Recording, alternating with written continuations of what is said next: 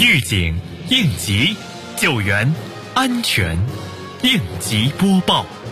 本节目由西安市应急管理局支持播出。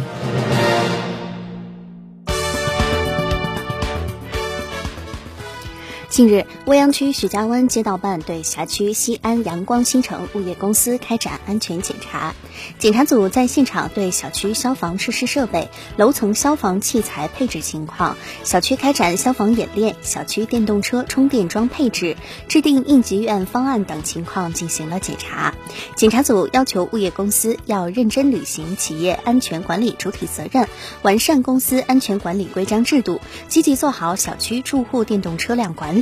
强化对租赁商户的安全管理，按时完成小区消防器材的配置，提升和优化小区环境，保障群众生产生活平稳有序进行。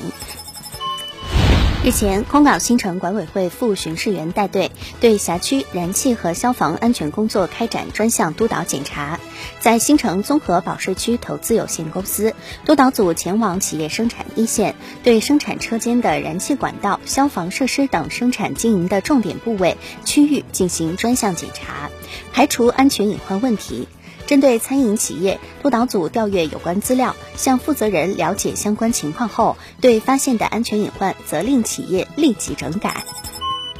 近日，浐灞应急管理局联合多部门在东方花园小区开展安全生产法和第一次全国自然灾害综合风险普查集中宣传活动。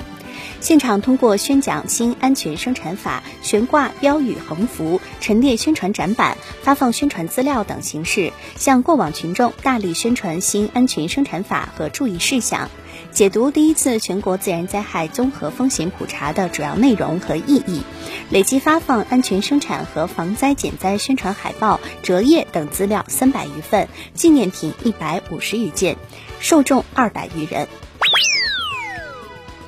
安全使用燃气，先是应急管理局提示您需要注意：有些人使用燃气是粗放型的，做完一道菜准备下一道时，仍让火持续燃烧着，殊不知这时把灶火关了，不仅仅是节约用气，更是为了安全。还有人使用燃气灶做饭却中途离开。导致出现着火却未能及时发现，甚至造成房屋烧毁的严重情况。重视厨房安全事故问题需谨记：烧水、做饭使用燃气灶时，人不要离开，不要遗忘正在进行的烹煮，要随时调节火焰，注意锅内汤水煮沸溢出，窗外吹来的风大而熄灭火焰，导致燃气泄漏。